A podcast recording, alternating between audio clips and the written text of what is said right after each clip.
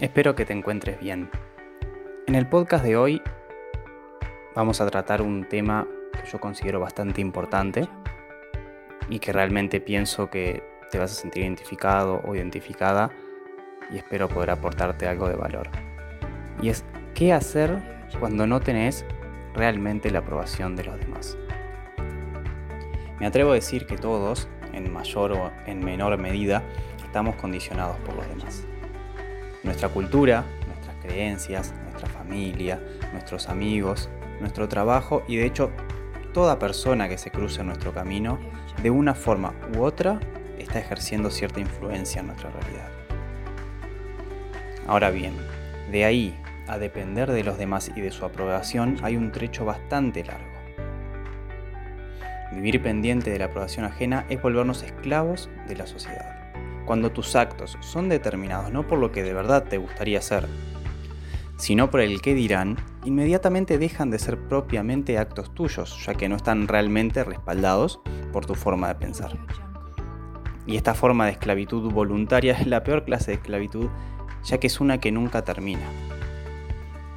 Por eso, si tu deseo es vivir una vida plena, si tu deseo es lograr vivir la vida que querés vivir, pero por sobre todas las cosas, la vida que te mereces, entonces lo primero que tenés que hacer es empezar a dejar a un lado el que dirán.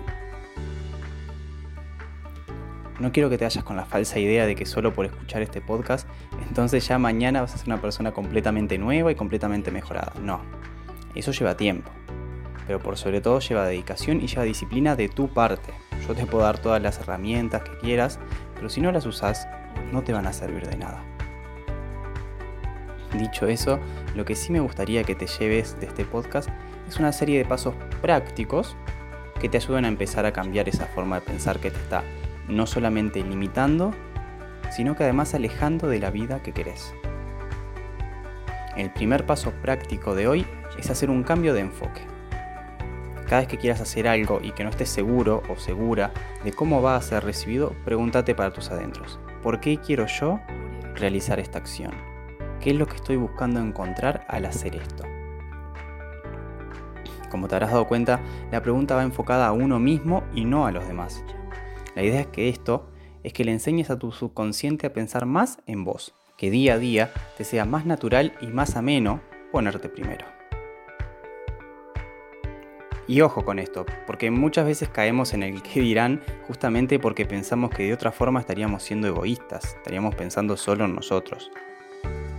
Y si bien es cierto, sí, que hay que encontrar un equilibrio, la práctica nos demuestra que al ponernos nosotros primeros nos vamos a sentir mejor, y esto es sumamente importante porque es cuando nos sentimos mejor con nosotros mismos cuando ayudamos realmente a los demás. Y si no me crees o no te convence de toda esa afirmación, te invito a hacer el siguiente ejercicio. Pensá en algún momento de tu vida, alguna situación en la que hayas tratado mal a alguien o hayas hecho algo que vos considerás que estuvo mal.